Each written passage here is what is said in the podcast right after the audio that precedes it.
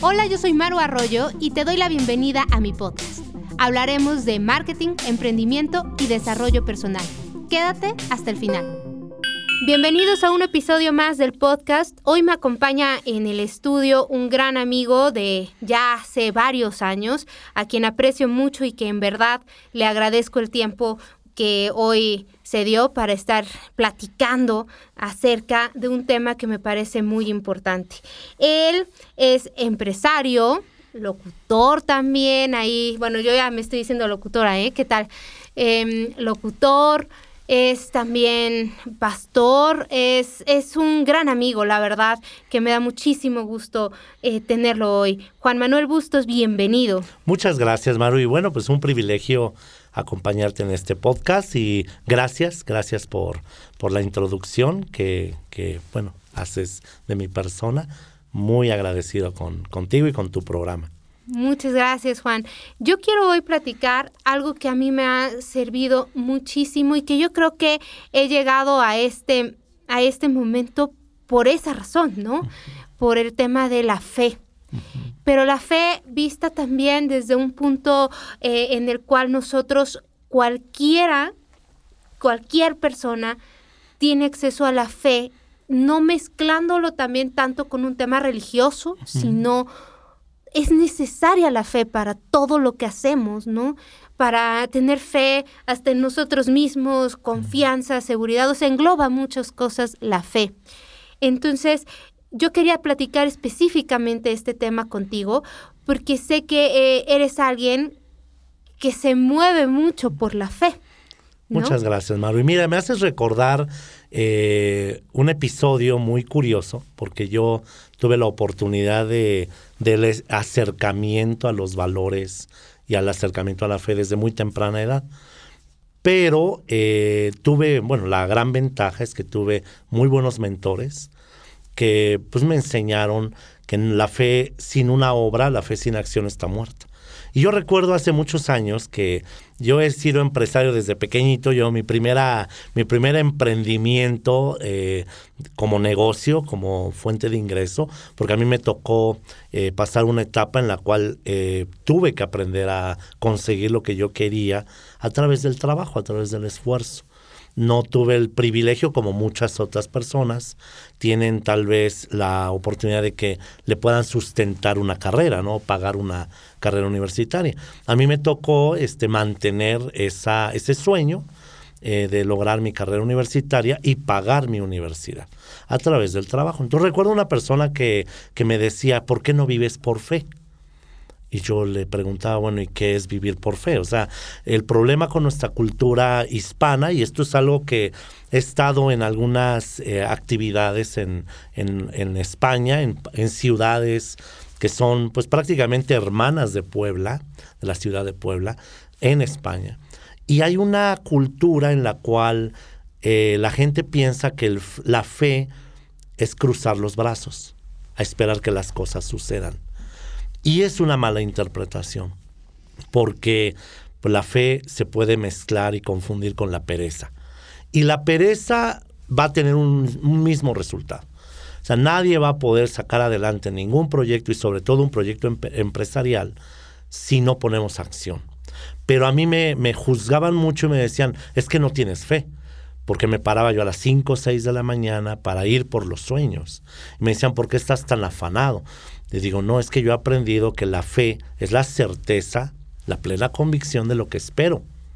Pero no quiere decir que lo espere yo cruzado de brazos, porque por otro lado también el que no trabaja no come. Entonces, el problema en nuestra cultura es, y yo me incluyo porque yo nací en una cultura hispana en la cual se confunde la fe con la suerte, y eso lo podemos ver implícito en muchas, muchos mensajes que a mí en lo personal, yo recuerdo hace años que fuimos a, a ver una función de cine y antes de la película salió un anuncio donde una persona gritaba, ¿no? ¿Quién me va a ayudar? ¿Quién me va a mantener? ¿Quién va a solucionar mis necesidades? Eh, que, eh, que la, decía, hay una mala distribución de la riqueza como un reclamo, como que el pobre es pobre porque el rico se lo quitó. Y qué equivocados estamos, porque la riqueza no se reparte, la riqueza se gana. Y ahí hay un tema muy, muy complejo y también profundo. Yo he vivido en la pobreza, Maru. A mí me ha tocado vivir en la pobreza cruda, o sea, el vivir lo que era la pobreza y la limitación total. Y he vivido en la riqueza. Y te puedo decir que ser rico es mejor. y, recuerdo cuando quebró mi empresa, yo, yo construí una, pues levanté un negocio de construcción a partir de mi primer proyecto empresarial, que era un proyecto de manufactura de material didáctico, que yo empecé a fabricar. Fabricábamos material didáctico Montessori. Y de ahí surgió una fábrica de muebles que quebró por haberme asociado, porque la sociedad es muy compleja, es muy complicado crear una sociedad, sobre todo en una cultura donde nos... por nosotros mismos. Eh, ¿no? y además no sabemos trabajar en equipo, Maru. El problema de nuestra sociedad es que somos muy individualistas. Y cuando hay una oportunidad de colgarse de alguien, pues la gente se cuelga de alguien, ¿no? Y ese es un grave problema. Entonces quebró mi negocio, pero de ese negocio surgió otra, otra empresa que la empresa ADECO, que es asesoría en decoración y construcción, y empecé con toda la parte de la construcción hasta que quebró mi negocio. ¿Y por qué quebró mi negocio? Pues porque me encontré con un cliente que no pagó, nos quedó a deber más de un millón de pesos y tuvimos que ir a una demanda larguísima porque lamentablemente nuestro sistema judicial eh, parece que defiende al, al, delincuente en lugar de, de al que es agraviado. Entonces es algo complejo vi caer esa empresa nuevamente y nos volvimos a levantar. Y lo que yo te puedo decir es que hoy, hoy puedo con toda certeza decir que si tengo que volver a empezar, lo puedo hacer y puedo volverme a levantar. No porque tenga suerte, sino porque yo he aprendido lo que, lo que, lo que significa la fe. La fe es la certeza de lo que esperas, la convicción de lo que no ves, pero estás seguro que va a suceder. Entonces, si tú tienes fe, principalmente fe en Dios y fe en ti mismo y fe en tu proyecto, pues tú te levantas temprano porque vas por ello, vas por tus sueños. Y si una persona dice, tengo fe en que este negocio o esta empresa o este proyecto o esta familia va, va a surgir, va a salir adelante, pero cruza los brazos y no hace nada, se está engañando a sí mismo, no tiene fe, tiene pereza. Y la pereza va a tener un solo resultado, se llama pobreza. La pobreza es el resultado de la pereza. El pueblo perece por falta de entendimiento. Y, este ahí es un tema muy, muy... Eh, yo recuerdo una ocasión que dimos un taller de desarrollo empresarial con una, un intento de una incubadora de empresas que, que fundamos hace cerca de 18 años. Y cuando hablamos precisamente de la fe con acción, una persona se acerca y me dice, bueno, entonces, ¿cuál es el chiste que yo tenga fe? Sí tengo, que trabajar. Ahí te das cuenta lo, lo mal educados que estamos en el aspecto de emprendedurismo. Claro. Porque pensamos que el rico es rico porque se robó, le robó a alguien. Pero ¿cuántos hombres de negocios, empresarios de negocios, hombres y mujeres empresarios, pues trabajan más que todos. Llegan primero, se van al último, eh, pagan toda la nómina y muchas veces se quedan sin, sin eh, el recurso para ellos porque están luchando por un sueño.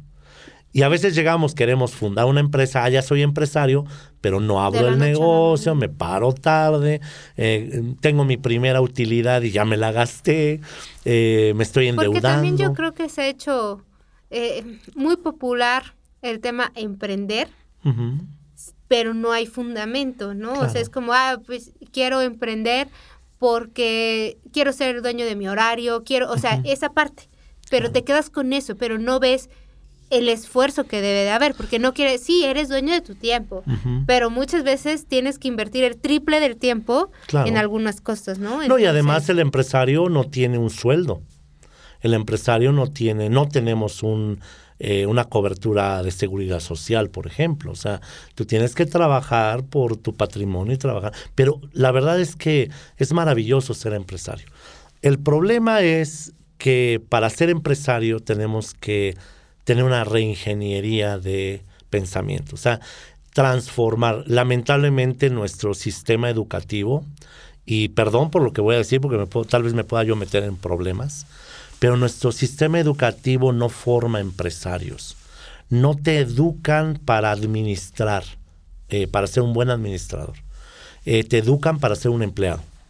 Y entonces la persona que tiene pensamiento de empleado está demandando los cinco minutos más de descanso, está demandando el alza de sueldo, está demandando más tiempo de vacaciones, pero no está pensando en cómo hacer productiva su labor. Y esa es una parte bien delicada y cuando esto lo llevamos al campo de la espiritualidad, eh, yo recuerdo una ocasión que tuve la oportunidad de entrevistar a la señora Rigoberta Menchú. Y en la entrevista hablamos, precisamente abordamos el tema de la, espiritualidad.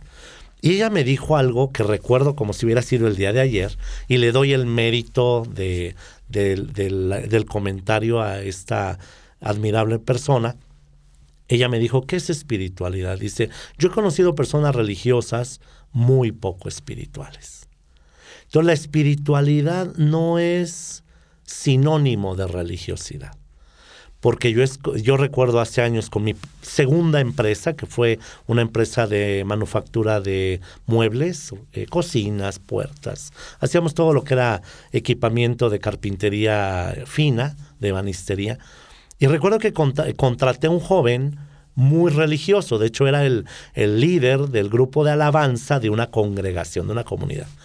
Y entonces yo llego a la fábrica y está sentado en el bote de, la pintura leyendo su Biblia. Y yo le digo, perdón, pero estás en tiempo de trabajo. Me dice, no seas tan, tan vano. Dios me dijo que este es momento de leer la Biblia. Y estaba en horario de trabajo.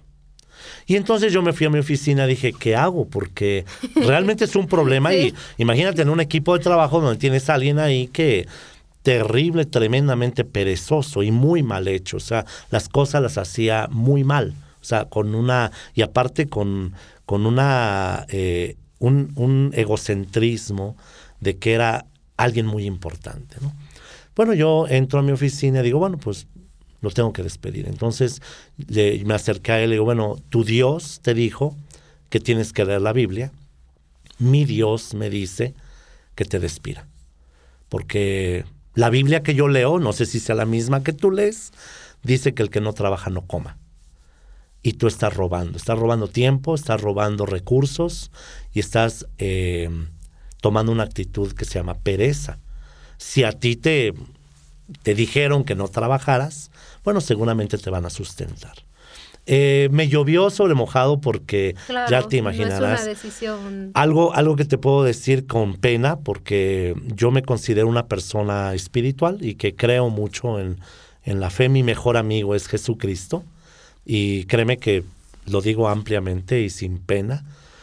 Pero Él me ha enseñado a trabajar.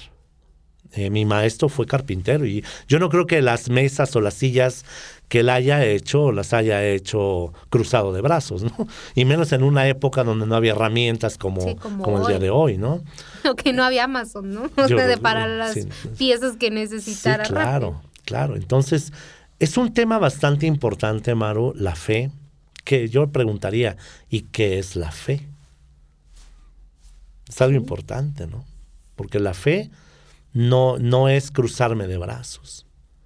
Tampoco el afán, o sea, el afán al final no te deja nada bueno porque la vida tiene que ser equilibrada, debe de haber un equilibrio, debe ser, el día tiene 24 horas y dentro de las 24 horas, ayer una persona me decía, porque estamos, estamos remodelando nuestro centro de educación, y estamos haciendo transformaciones para un set de televisión y cosas por el estilo. Y una persona me decía, ¿dónde encuentras tanto tiempo para hacer tantas cosas? Porque me gusta la música, soy parte de un equipo de, música muy, que es, como, como mi hobby. Me gusta restaurar autos y me gusta hacer empresa y me da tiempo para todo. Y, y esta persona me decía, ¿de dónde sacas tanto tiempo? Y yo le respondí, se llama Chucho, mi amigo, le digo, mira Chucho, tú tienes 24 horas igual que yo Pero mira yo cómo las divido. 24 horas, 8 son para descansar, porque es importante descansar. 8 son para trabajar, pero trabajar en serio, no, no hacer que trabajo, ¿no? Por mi café. 8 más 8 son 16. ¿Qué haces en 8 horas? 8 horas es mucho tiempo. 8 horas te puede alcanzar para practicar un deporte, te puede alcanzar para un hobby, te puede alcanzar para visitar un buen amigo y pasar un buen tiempo, tomar un café, te puede alcanzar para aprender un idioma, te puede alcanzar para aprender a tocar un instrumento, te puede alcanzar para tantas cosas. ¿Cuál es el problema? Que, que no somos buenos administradores del tiempo. Y muchas veces estamos, yo ayer precisamente platicaba con una persona que eh, conocimos a un hombre que trabajó mucho, él, él fue chofer de un taxi durante muchos años y tenía que pagar la cuenta. Eh, fue ahorrando, se compró su propio auto y puso eh, un, un, auto Didi una, dentro de las plataformas. Y sácalo del día y se va a dormir. Y yo me pregunto, ¿y por qué no trabajar un poco más? O sea, ¿por qué no ahora ir por tus sueños, pero más allá? No, es que ya saqué la cuenta. Y qué tremendo es eso, ¿no? La mentalidad de que saqué la cuenta, ya me merezco un descanso. Y es que, Juan Manuel, a lo mejor ahorita que tú estás diciendo eso, si hablamos de fe, dices, a veces eh, escuché yo una frase alguna vez y yo caí en ese, en ese tema de decir, tengo fe para sobrevivir, para sacar la cuenta. ¿no? o sea, yo sé que voy a sacar la cuenta y, y, yo me encapsulé mucho en, tengo la fe que voy a sacar la cuenta, lo mínimo. Ajá, ajá. Pero el, el, pastor que decía eso, lo, lo siguiente, ¿no? Pero tienes fe para salir de ahí. Claro o solo sobrevivir. Porque la misma energía que tú necesitas, por ejemplo, para resolver una deuda, ¿cuántas personas yo hace años cuando tuve la oportunidad de hacer y desarrollar mi primer proyecto de libertad financiera, que, que fue la construcción de unos pequeños departamentos que me dieran un residual a partir del arrendamiento? Uno, sabes, Mar, o sea, la gente que empezó vanidoso, amante del dinero, que usa la fe para enriquecerse. O sea, muchos comentarios hirientes porque pues en nuestra sociedad el que te vaya bien parece que es un delito, ¿verdad? Y que está peleado con la fe. Eh, eh, ah, también, o que tienes que ser pobre, ¿no? Para ser solidario. Cuando, ¿por qué no compartir riqueza, ¿no? ¿Por qué no eh, ayudar a que todos podamos resurgir, salir adelante? Entonces, precisamente eh, yo hacía esta reflexión. Cuando una persona está por malas decisiones, por tragedias, por accidentes, por situaciones que, que suceden, que pasan en la vida, que tú nunca estás esperando que un cliente te haga un fraude. O sea, tú como empresario esperas encontrarte con personas honestas que cumplan su palabra, pero te vas a encontrar con personas deshonestas que no van a pagar. Entonces nunca estás esperando meterte en un problema, ¿no? Pero ¿cuántas personas dentro ya del problema usan la fe y es tan válido para pedir ayuda, decir Dios, ayúdame, oriéntame, dame sabiduría para salir de este problema y logran surgir, logran ver la oportunidad, saldar sus deudas y recuperar su vida. Y usaron la fe. Pero ¿por qué vemos mal el construir con fe cuando no tienes deuda? Porque el mismo esfuerzo que usaste para pagar la casa que estás a punto de perder, ¿por qué no usar ese enfoque para construir sin deuda? Entonces, yo aprendí algo muy importante de ponerme una deuda conmigo, conmigo mismo. Eh, yo establezco una meta que muchas veces eso me lleva a meterme en problemas, porque cuando unos usan la fe para salirse de un problema, yo uso la fe para meterme en un problema. ¿Y a qué me refiero? A ponerte una meta y una meta que sea digna de la fe. O sea, no vas a molestar a Dios con, con algo pequeñito, ¿no? O sea, vas con algo, algo que valga la pena, ¿no? Y ahí es donde tú te pones una meta. Si la meta no te asusta, es demasiado pequeña. Entonces tienes que ir, ponerte esa meta. Decía, ahorita que estás diciendo todo esto, eh, Cash Luna en alguna de sus eh, prédicas mencionaba eh, que en algún momento el bote quería un, bote, ¿no? De, o sea, para se dice navegar, no sé. Sí, un, barquito. Vaya, Y decía que su amigo le dice, pero ¿por qué se lo pides a Dios? Y le, empezó a decir, pero ¿por qué se lo pides a Dios? Y que se voltea y le dice, se lo estoy pidiendo a él, no a ti, ¿no? O sea, se lo estoy pidiendo a él, ¿qué más te da si, si tú le quieres pedir otra cosa, qué bueno, pero o sea, yo se lo estoy pidiendo a él, ¿no? Entonces, creo que también este tema de la fe involucra el sí confiar, sí accionar, como dices. Claro, Pero es muy importante sí fijarnos esa meta, ¿no? En lo laboral, en lo personal, tener fe de que sí va a suceder, pero algo con lo que me quedo de lo que tú estás diciendo es la acción. No llega por arte así de magia, ¿no? O sea, no... Puede ser que haya golpes, a lo mejor sí le podemos decir de suerte. Pero hay un esfuerzo. Tú pero algo muy importante, Maru, que, que también vale la pena abordar es que muchas personas, por ejemplo, le dejan una herencia importante a sus hijos, pero nunca los enseñaron a trabajar. Entonces pueden tener la bendición de tener un patrimonio, pero si no saben administrarlo, lo van a dilapidar. Yo recuerdo un amigo que fallece su mami, le deja una casa, le deja, le deja una cuenta de banco, le deja una vida maravillosamente resuelta. En un año tiró todo. En un año se deshizo de todo. Y ahí se cumple una escritura que dice, que está en la Biblia, que dice que en el barbecho de los pobres hay abundancia de pan, pero se pierde por falta de juicio, o sea, por no tener el conocimiento. Muchas veces yo, yo recuerdo cuando pues tuve la necesidad de pagar mi universidad, de darme, encontrarme en una realidad en la cual si yo quería estudiar una carrera universitaria, tenía yo que pagarla. Y entonces yo le pedí a Dios una empresa, dije, Dios, ayúdame a poner una empresa. Y me dio un martillo, un cerrote y un cepillo. Tú puedes decir, bueno, yo le pedí una empresa y me dio herramientas. Y con esas herramientas se construyó la empresa. Y yo recuerdo que mi primera empresa se construyó con una mesa, un martillo, un ni siquiera era un cepillo, era una chancla, era algo chiquitito, ¿no? Pedimos y a veces, o sea, viene una respuesta, hay algo, ¿no? Y dices, ah, no, no lo pedí, lo pedí ya puesta y... Sí, sí, ya, ya, ya queremos la empresa ya consolidada y dando resultados. No, te da la oportunidad y, y dentro de esa hay una, una parte muy importante que Dios da la promesa y dice, te daré el poder para hacer las riquezas. No dice que te va a dar las riquezas. Y el poder para hacer se llama creatividad. La creatividad, como pues ya lo dijo Steven Spielberg, la tecnología jamás va a poder suplir la creatividad. Porque tú puedes ver obras maestras que fueron, eh, se produjeron con un foco y una cámara rudimentaria. Y se hicieron cosas extraordinarias.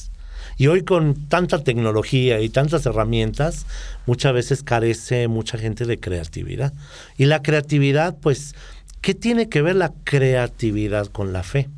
Ahí podemos ir hacia un ciclo que le llaman el ciclo de la calidad total, en el cual todo empieza por una idea. O sea, primero hay que tener la idea clara de lo que quieres lograr.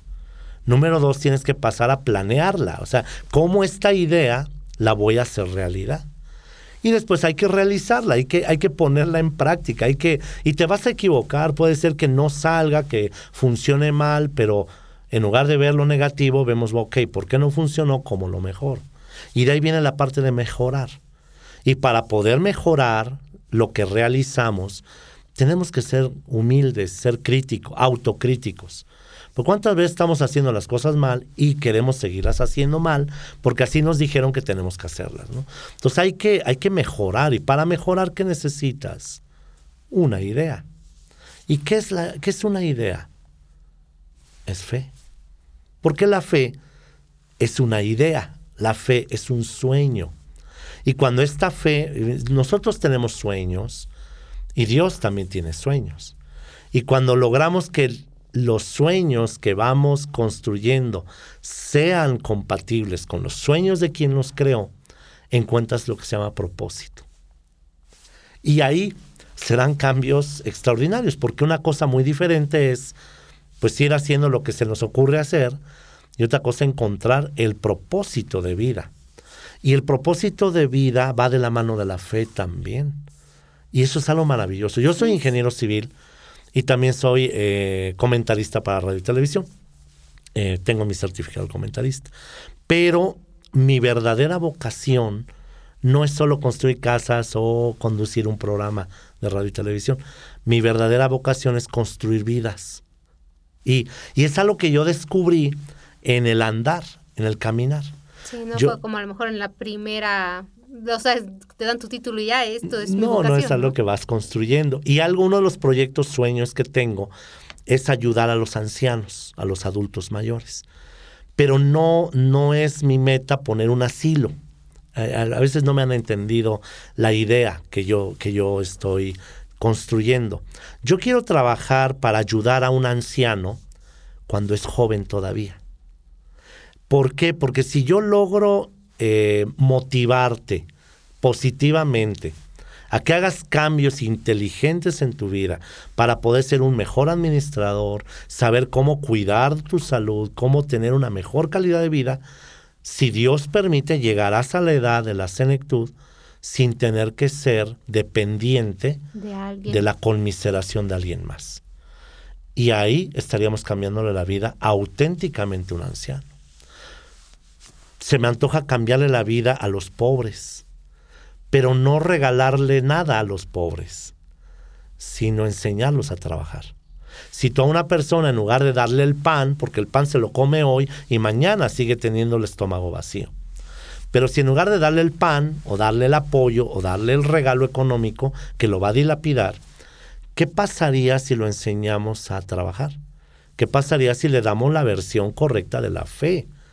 La fe es la certeza de lo que espero, la plena convicción de lo que no veo con mis ojos, pero sé que lo voy a lograr. Cuando tienes fe, te paras más temprano. Cuando tienes fe, sacudes la pereza. Cuando tienes fe, trabajas. Cuando tienes fe, como diría un gran amigo, trabajas de gallo a grillo. Y es antes de que amanezcan, los gallos cantan, ¿verdad? Y cuando ya anocheció, los grillos cantan. Entonces, si tú, tú y yo trabajáramos seis años, siete años de gallo a grillo, ¿cómo sería tu economía después de ese tiempo? Yo recuerdo una ocasión que tuve la oportunidad de visitar a uno de mis amigos y socio en, en Madrid, en España, y era un día festivo y España es, es Sí, la madre festivo, es patria. festivo, O sea, la es- España es la madre patria y cuando hay fiesta nadie abre negocios. De hecho, la cultura de los españoles es comple- compleja porque es como México, pero al doble. Entonces hacen una fiesta y no, nadie trabaja. Entonces yo recuerdo que íbamos a dar una conferencia de em- emprendedurismo y nos hacía falta un tripié para la cámara. Y yo le digo a mi socio Enrique, le digo, Quique, necesito un tripié. Me dice, no vas a encontrar nada abierto. Y le pregunté, ¿habrá alguna tienda de chinos aquí en Madrid? Me dice, sí, hay una que se llama Hiperasia. Pues vamos. Dice, no va a estar abierto, vamos a perder el tiempo. Vamos, necesito un tripié, no voy a poner la cámara ahí en el piso. Y entonces llegamos y Hiperasia estaba abierto y estaba lleno de gente. Afuera de la tienda, una tienda grande, una, una tienda bastante grande, afuera de la tienda estaba estacionado un, un Mercedes eh, serie clase C, estaba estacionado. Y me llamó la atención porque traía algunos emblemas en chino. Entonces dije, bueno, este auto seguramente es del dueño de la tienda. Entonces, en la tienda, que pues, venden de todo, y, y ahí encontré el tripié a muy buen precio, que hasta la fecha me funciona, lo sigo utilizando. Y me da, me da mucha risa porque la oficina era como una barra, una barra con producto, la caja, y abajo de la barra había una como colchoneta con una parrilla para calentar comida y me llamó la atención. Entonces me acerco al chino, que el chino hablaba perfecto español. O sea, yo conozco personas extranjeras que tienen 20 años en México no hablan. y siguen hablando su idioma y no aprenden el español. Pues este hombre chino hablando un perfecto español, yo le pregunto, ¿qué opinas de la crisis? Y se voltea, me sonríe y me dice, ¿cuál crisis? Porque les cuesta trabajo pronunciar la R. Y, y me dice, ¿cuál crisis? Me dice, no hay crisis cuando tú trabajas por tus sueños. Y eso me llevó a preguntarle, un hombre que yo no sé si tenía religión o no, si era confusionista o no sé qué religión tenía. Pues yo le pregunté, oye, pero yo veo que vives mal, o sea, ¿cómo te quedas aquí a dormir en tu, en tu negocio? Me dice, ese es el problema de ustedes los occidentales. Dice, yo no pienso quedarme a vivir aquí. Mira, yo llegué de China sin nada, no tenía yo nada. Y empecé a comercializar de la nada. Y en seis años he construido esto. Nunca pido crédito, todo lo pago de contado y no gasto en cosas que no construyan mi negocio. Todo construyo. Pero de mis ahorros estoy comprando los departamentos de las personas que están quebrando, porque en medio de la crisis, cuando se vino la crisis en España, pues mucha gente dejó de pagar los créditos inmobiliarios. Entonces remataban, remataban los inmuebles. Dice, yo voy a trabajar hasta que tenga yo la cantidad de suficiente para vivir y vivir de mis rentas. Y este negocio venderlo para alguien que quiera seguir trabajando. Y eso me dejó una lección muy importante, Mar. Porque en medio de un país donde estaba la crisis a todo lo que da, la mayoría de la, la mayoría de la gente en paro, sin poder tener mucha gente quejándose porque no hay dinero, porque no hay empleo. Este hombre de otra nacionalidad que llegó sin nada, en seis años ya había construido un gran emporio empresarial y tenía a la puerta de su negocio un buen auto, cero deuda, pagado de contado. Y entonces eso me hace entender que la pobreza empieza por la mente si no te cabe en la mente, no te va a caber en la bolsa. Y, una mente pobre eh, nos lleva a vivir una mala interpretación de lo que es la fe. para una mente pobre, la fe es que me den todo gratis, que baje un ángel del cielo y me diga, ay, aquí tienes tu solucionada tu, tu, vida. ¿no? Ni siquiera el momento, la vida. Y muchas veces estamos, estamos creando o, desarrollando la cultura, porque, porque en México la cultura del machismo se da todavía y se preserva, pues porque la mami crea al macho, porque a futuro espera que ese sea su salvador, ¿no? Cuando sea viejita, pues que... qué fuerte, ¿no? Porque de esa manera pues eh, piensa que el hijo va a tener que resolver la pereza que, que, vivió en vida. Cuando la Biblia, la Biblia dice, si alguno no provee para sus hijos, primeramente para los de su casa, ha negado la fe y es peor que un incrédulo. Eso dice la carta a Timoteo, lo dice la Biblia. La Biblia dice que el que no trabaja, que no coma. La Biblia dice que no es justo que los hijos atesoren para sus padres sino que los padres debemos de atesorar para nuestros hijos. Entonces es una versión completamente, diferente. Yo, uno de mis sueños es que mis hijas me visiten cuando me quieran visitar, si es que me encuentran, Maru, porque vamos a hacer pata de perro. Sí, claro. Somos mochileros de corazón, nos gusta mucho viajar. Pero si Dios permite que lleguemos a la vejez, porque bueno, eso depende de la bendición de Dios, que no seamos una carga financiera para nadie ni para nuestros hijos, ni para nuestros nietos, si Dios permite que tengamos nietos, ni para una comunidad, ni para una iglesia, ni, ni para el gobierno. Sí, claro. No pensemos qué me va a dar mi gobierno, o qué programa, o qué regalo, o qué beca me va a dar. ¿Por qué no pensamos en qué yo puedo dar para mi país? ¿no? O sea, cómo yo puedo construir una mejor la, nación. La, forma de ver las cosas. Claro. Pero todo parte de la fe. La fe es la certeza de lo que espero entonces, si yo espero y tengo certeza de que puedo envejecer construyendo un patrimonio, empiezo a ahorrar desde que soy joven. Sí, no al último momento. ¿Y cuántas personas dicen, ay, es que yo tengo fe que mis hijos me van a mantener? Y se llega una enfermedad y ya ahí tienes a la familia entera empeñando al perro, al perico, al vendiendo la casa, perdiéndolo todo, eh, por resolver una mala planeación. De acuerdo. Y por ejemplo, Juan, como para ir em, encuadrando, encuadrando esto, ¿qué podríamos decir? O sea, alguien que está buscando o que siente como esa necesidad de, recobrar la fe, de tener esta posibilidad, ¿qué, qué, tips, qué consejos pudiéramos dar? Número uno es reconciliarse con el plan original. Porque eso es algo muy importante. Si tú piensas que no puedes, estás en lo correcto, no puedes. Y si tú piensas que, piensas que puedes, estás en lo correcto también. Si tú sales a luchar por la vida con la mentalidad de un perro pateado, eh, va a ser muy complicado que te des oportunidad a ir más allá, porque tú mismo te estás poniendo el límite. Pero si te descubrimos que fuimos creados por alguien extraordinariamente poderoso y con, como dice su palabra de nuestro Señor, dice, yo tengo pensamientos de bien y no de mal, para darte un futuro y darte esperanza. Pero esos pensamientos son como los pensamientos de un buen padre que te da el consejo de cómo construir con sabiduría tu vida. Por eso la sabiduría es más valiosa que una cuenta de banco. Porque tú puedes tener la cuenta de banco vacía, pero si tienes sabiduría la vas a llenar. Pero si tú tienes la cuenta de banco llena y no tienes sabiduría, la vas a vaciar. En un año te lo quemas. En un año te lo quemas. Entonces, hay eh, una persona, yo, yo te preguntaría a ti, Maru, ¿quién hace prosperar tu vida? ¿Quién hace prosperar tu camino? El de arriba. Eso es lo que la mayoría de la gente piensa. Todos, yo de verdad, el 99% de personas que yo les pregunto, ¿quién hace prosperar tu vida? Me dicen Dios. Y no es cierto. Porque si fuera Dios, entonces sería injusto el que prospera y el que no. Porque a uno le dio y a otro no.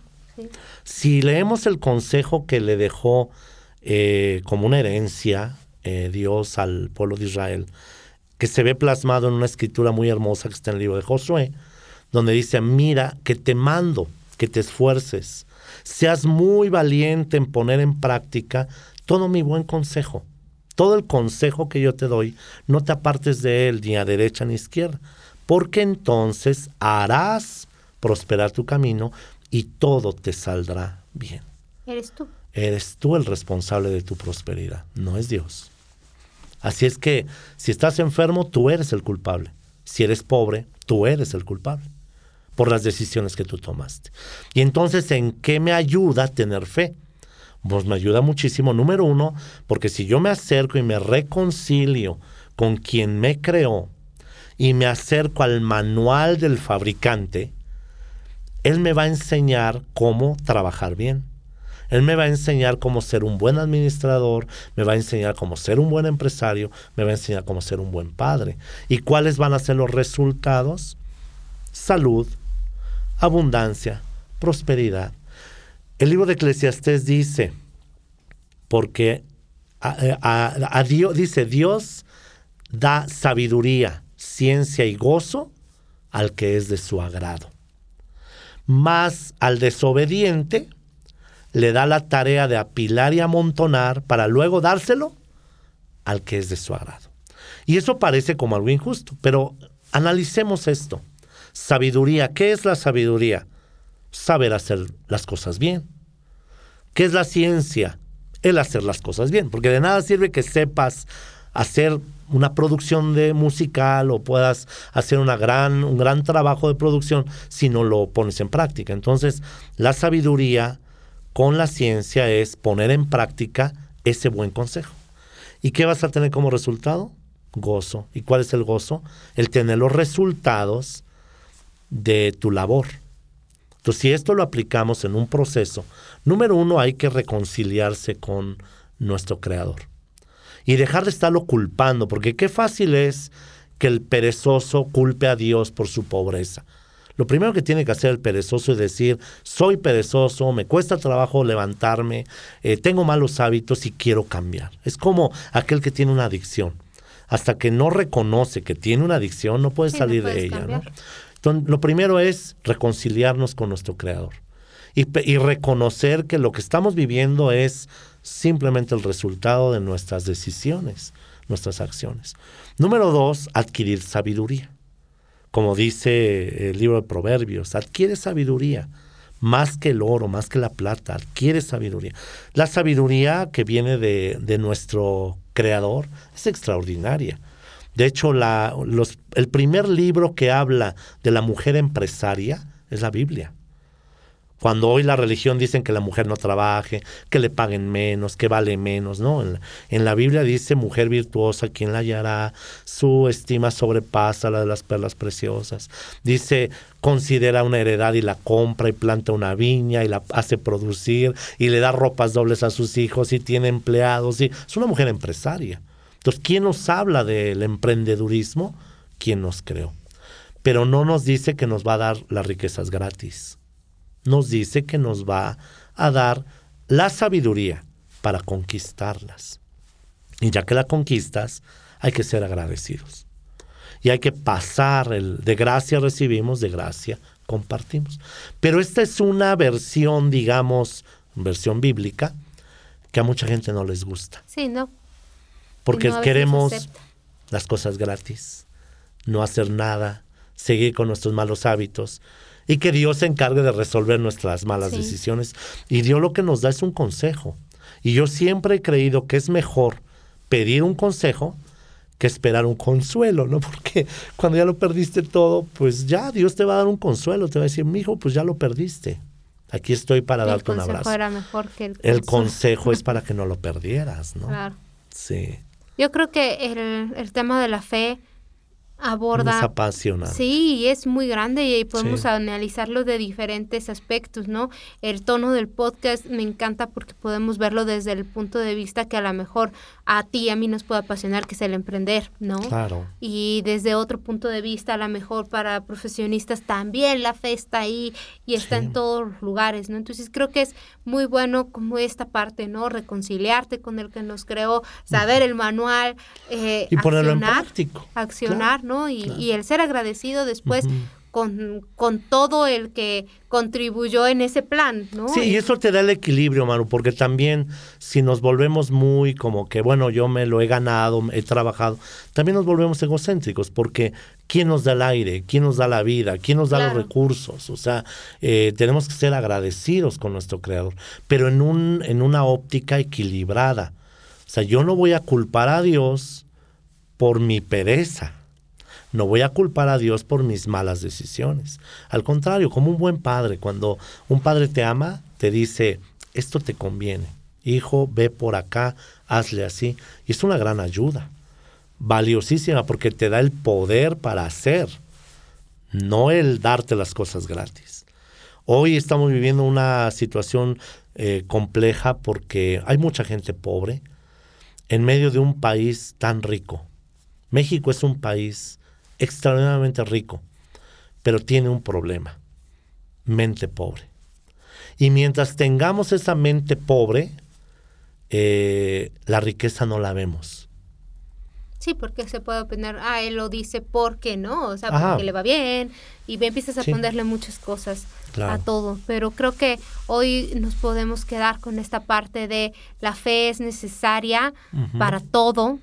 La fe parte también de creer en ti, de lo que tú eres capaz de lograr, obviamente teniendo eh, en cuenta el, el, que es nuestro creador, ¿no? Quien nos creó y que la acción es necesaria, porque si no sería magia en lugar de fe. Claro, exactamente. Eh, a veces se confunde a Dios con el genio de la lámpara, ¿no? De que ya me encontré. ahí está, de tres deseos. Sí, eh, ahí está Alibaba y sus 40 ladrones que esperando este. Y ese es un problema cultural, ¿no? Porque esperamos el, el, Robin Hood, ¿no? O esperamos el Chucho el Roto, ¿no? El que le quita a los pobres para. le quita a los ricos para darle a los pobres. Y eso culturalmente siempre ha sido como una idea romántica, ¿no? Como que eh, yo recuerdo en mi etapa universitaria que yo casi me vuelvo al, a la corriente de pensamiento del comunismo. De hecho, yo tenía la idea de irme a estudiar a Rusia y traer todo ese rollo, hasta que yo empecé a recapitular en que el reparto equitativo no es justo, porque la riqueza no se reparte, la riqueza se tiene que conquistar. Y yo recuerdo una ocasión que meditando en esto, eh, unos jóvenes me decían, no, pero es que eh, sería mejor que todo hubiera, hubiera igualdad. Acabábamos de aprobar un examen muy complicado de matemáticas, eh, que era matemática con cálculo avanzado, muy complejo. Entonces yo les hice una reflexión, le dije, a ver compañeros, ¿Qué opinarían si yo estudié, nuestros otros compañeros estudiaron, pues tienes en el grupo personas que no estudiaron, que no hicieron ningún esfuerzo, ¿qué opinarías si el maestro, el catedrático, promediara? Somos 40 alumnos, uno sacó, cinco personas sacaron excelentes, sacaron 10, y otros 20 reprobaron, y bueno, sumamos los resultados y luego lo promediamos. Pues todos sacaríamos un seis y medio, ¿no? ¿Estarías de acuerdo? Bueno, pues todos los que no estudiaron dijeron, sí, que nos den la misma calificación. Pero ¿qué opina el que estudió, el que se esforzó, el que se desveló, el que hizo los proyectos, el que trabajó?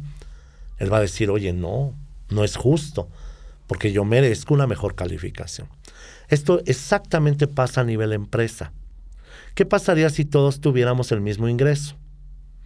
El que no trabajó, simplemente por irse a formar, a que le den una cuenta gratis, ya resolvió el pan del día. Pero ¿cómo piensa el empresario?